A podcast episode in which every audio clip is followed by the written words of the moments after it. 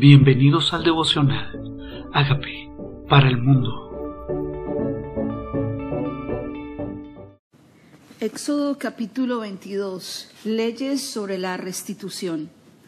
Cuando algo, cuando alguno hurtare buey u oveja y lo degollare o vendiere, por aquel buey pagará cinco bueyes y por aquella oveja cuatro ovejas si el ladrón fuere hallado forzando una casa y fuere herido y muriere, el que lo hirió no será culpado de muerte, pero si fuere de día, el autor de la muerte será reo de homicidio.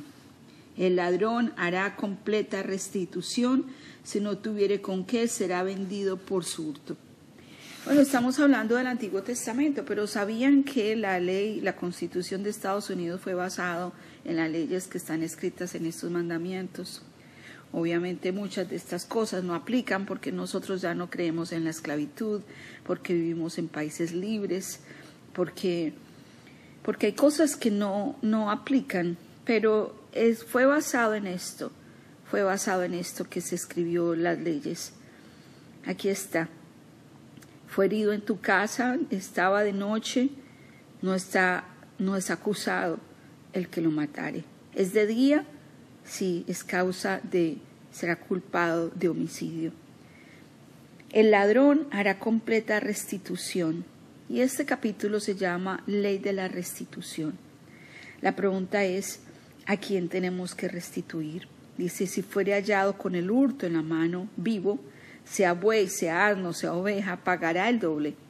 Si alguno hiciere pastar en campo o viña, y metiere su bestia en campo de otro, de lo mejor de su campo, de lo mejor de su viña, pagará.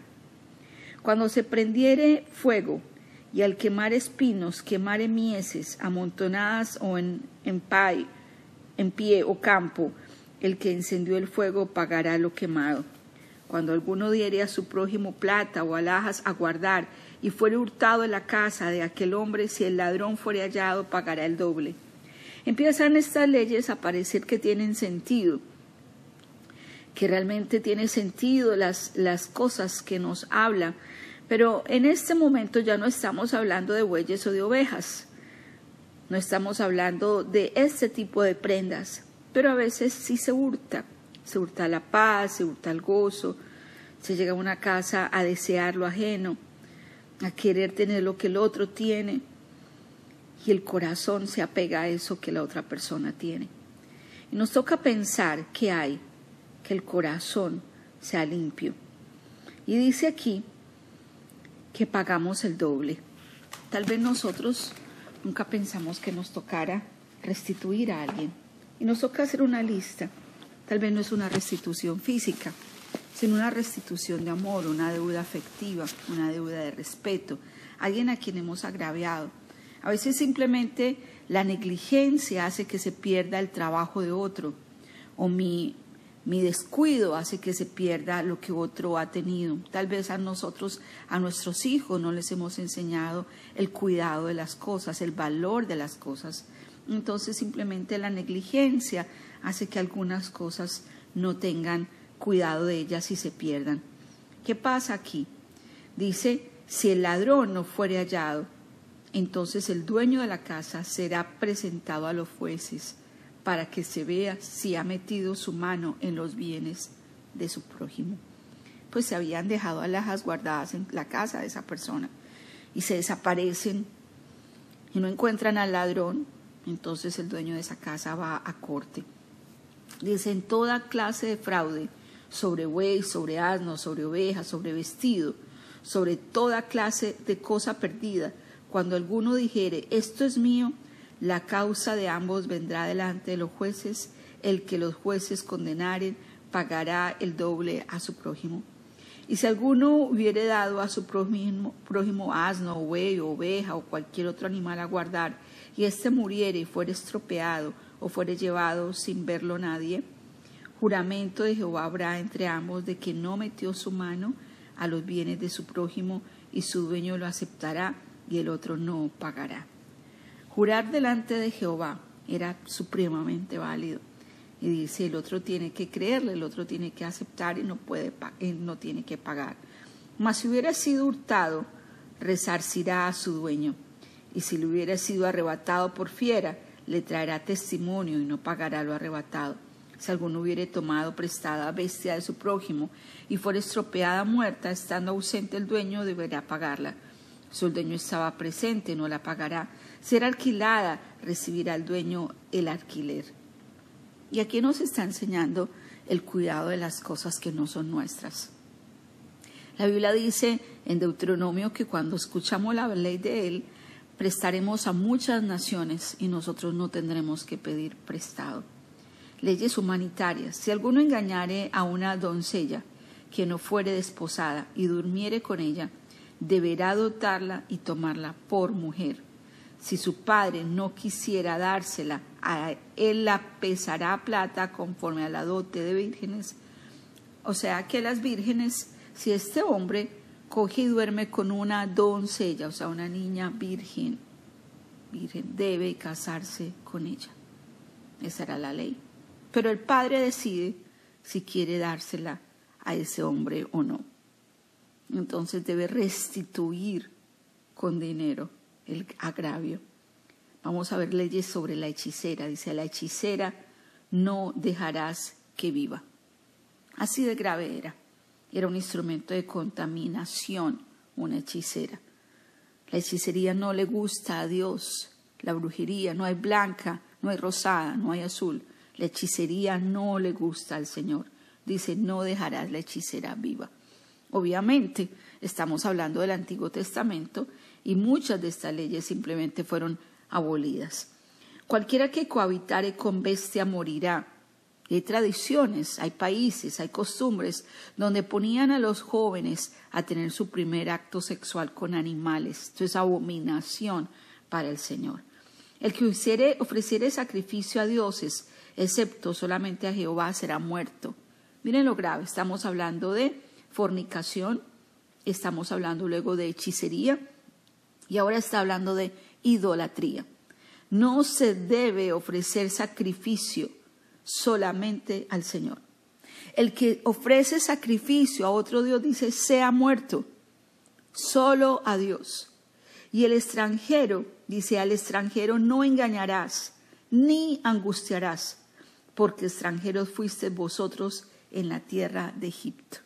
Y por eso hay países que tienen sus leyes para favorecer al extranjero.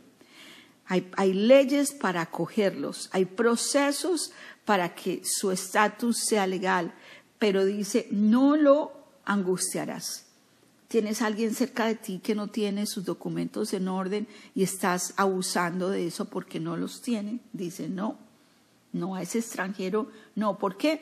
Porque su pueblo fue extranjero sobre la tierra, fue peregrino, el pueblo era el pasado de nación en nación hasta llegar a la tierra prometida. Dios no quiere eso, Dios es un Dios justo. Dice, fuiste vosotros extranjeros en la tierra de Egipto. A ninguna viuda ni huérfano afligiréis, porque si tú llegas a afligirles y ellos clamaren a mí, ciertamente oiré yo su clamor. O sea que cuando una viuda clama y un huérfano clama a Dios, oye, hay una promesa que dice, Padre de huérfanos y defensor de viudas es Dios en su santa morada. Él es un Dios justo cuando le afliges a ella, Dios escucha y mi furor se encenderá y os matará espada y vuestras mujeres serán viudas y huérfanos vuestros hijos. Qué tremendo es Dios. Como Dios es un Dios protector. Tal vez alguna persona no ha pensado las consecuencias que puede tener cuando hace las cosas que Dios no le agrada. Y Dios ve. Por eso necesitamos un mediador que es Jesucristo, porque el hombre es pecador. Y entre más leyes leamos, más cuenta nos damos del pecado que tenemos. Has afligido a alguien, has afligido a un huérfano.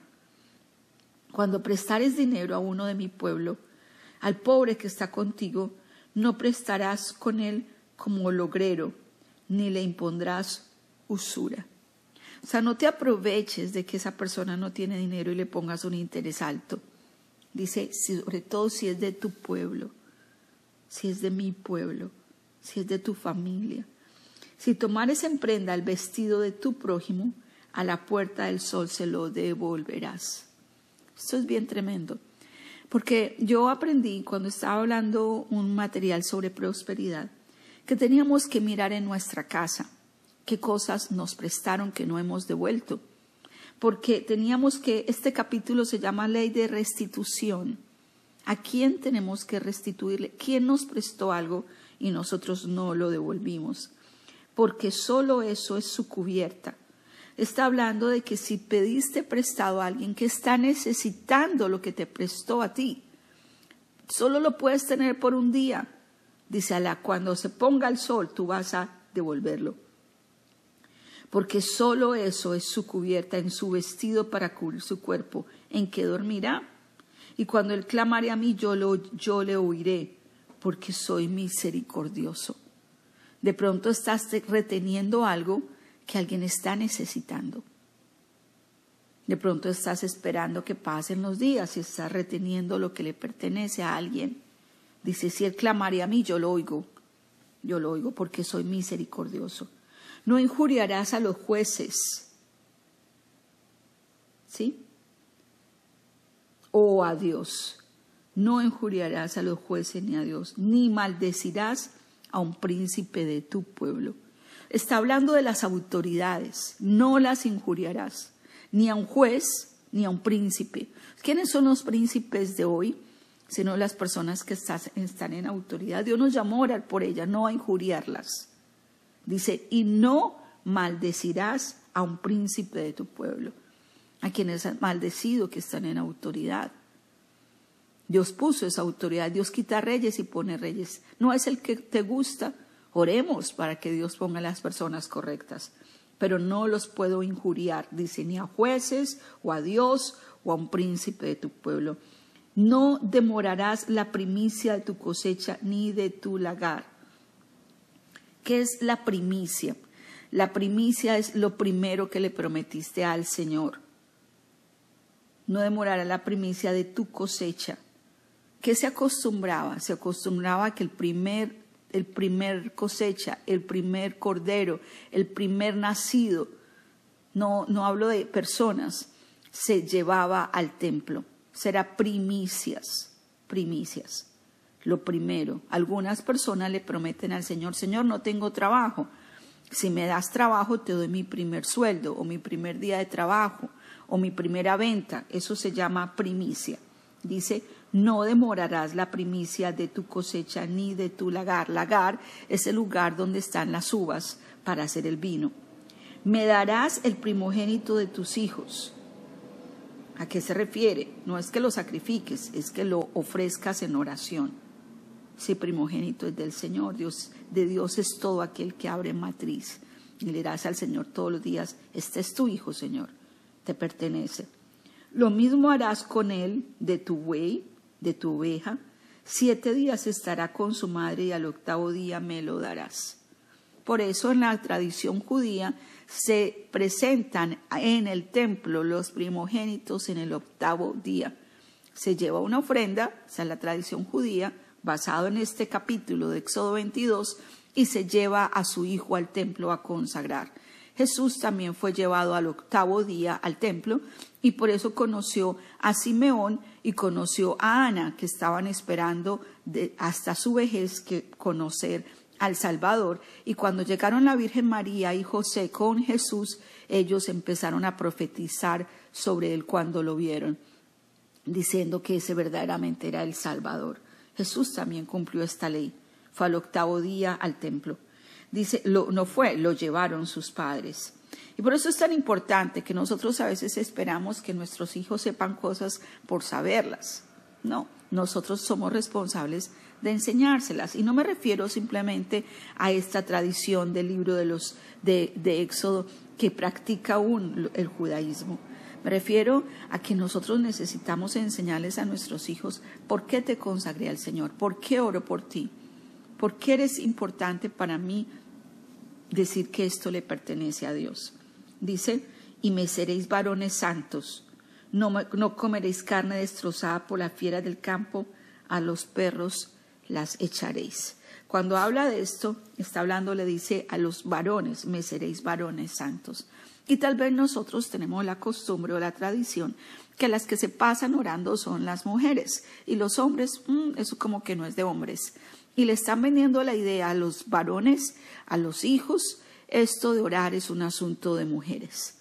Y entonces dice que aquí se consagra el varón y aquí el varón le está diciendo, me seréis santos, me seréis santos. Son apartados para mí, varones. Ustedes son los que representan, es más, Dios hizo pacto con Abraham, con Isaac y con Jacob, no fue el pacto con Sara, con Rebeca y con Raquel. El pacto es con Abraham, con Isaac y con Jacob. Y por eso tenemos que orar por los varones de la casa. Dice, y me seréis varones santos. No dice un pueblo santo, varones santos. Y una prueba de eso es que me santifico, o sea, no comeré lo destrozado, entenderé quién soy. Aquí se trata es como lo, lo malo, no será lo que yo reciba, sé quién soy, no comeré lo destrozado, no comeré desperdicios, o sea, no comeré lo que se, lo que dejó una fiera, lo que destrozó un, un, un, león, un animal, una carne que encontraron en el camino, eso no lo comeré, yo no comeré eso. Soy apartada para Dios, o sea, es un asunto de elección, de quién soy delante del Señor. Entonces empecemos a sacar una conclusión de este leyes de restitución. Habla de ladrones también habla de si tomas prenda, habla si le te, te dieron dinero prestado. ¿Qué debes hacer? ¿Cuál debe ser tu actitud con lo que te prestan? Lo más pronto posible debes retribuirlo. ¿Qué debe ser tu actitud frente al extranjero que vive cerca de ti? No lo puedes afligir. ¿Cuál debe ser tu actitud frente a la viuda o al huérfano? No lo puedes afligir. ¿Cuál es tu actitud con lo que retienes de tu prójimo? Lo tienes que devolver. O sea, Dios es un Dios y nos cuenta Él mismo, porque soy un Dios misericordioso. Si algo podemos concluir es la esencia de Dios. Él me habla de su propio carácter. Dice, yo oiré cuando Él clamare a mí, porque soy misericordioso. ¿Quién es Dios? Dios es un Dios misericordioso.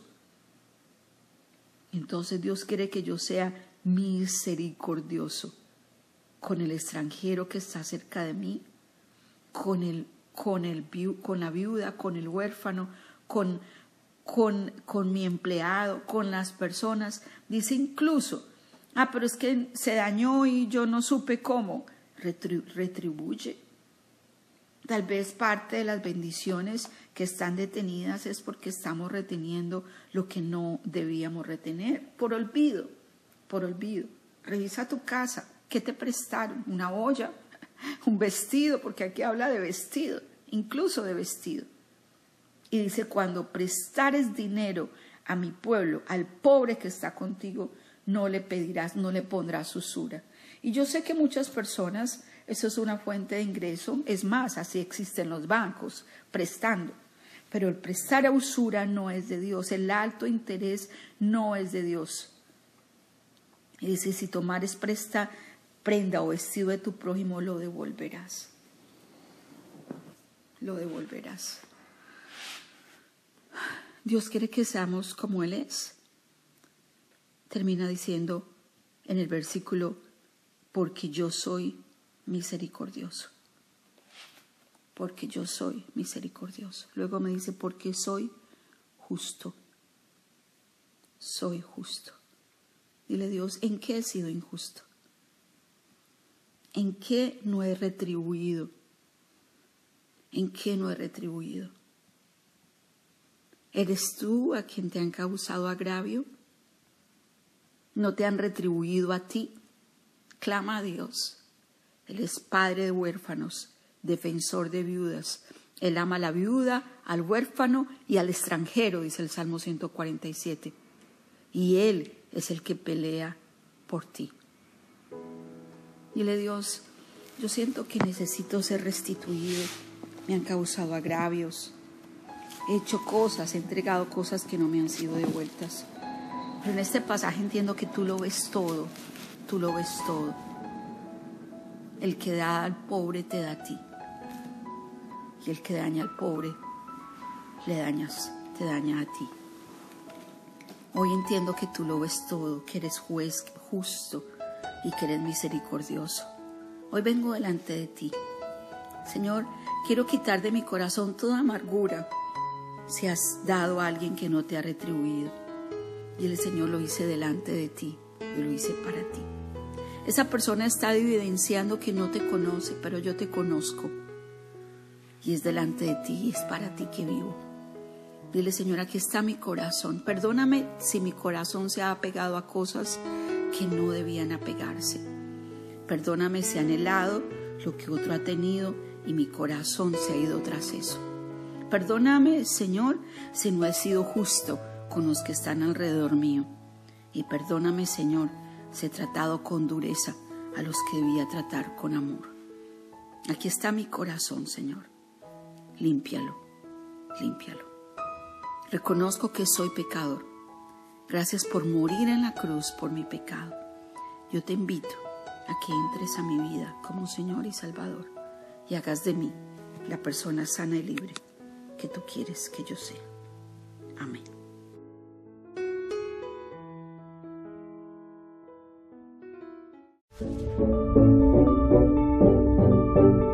Amigos, queremos que usted sea parte de esta obra que estamos haciendo a través de Agape para el Mundo y que este mensaje de Jesús llegue hasta la última de la tierra. Si quieres donar en nuestra página web puedes hacerlo en agapeparalmundo.org o también a través de Cele en agapeoficial.gmail.com. Dios bendiga tu generosidad.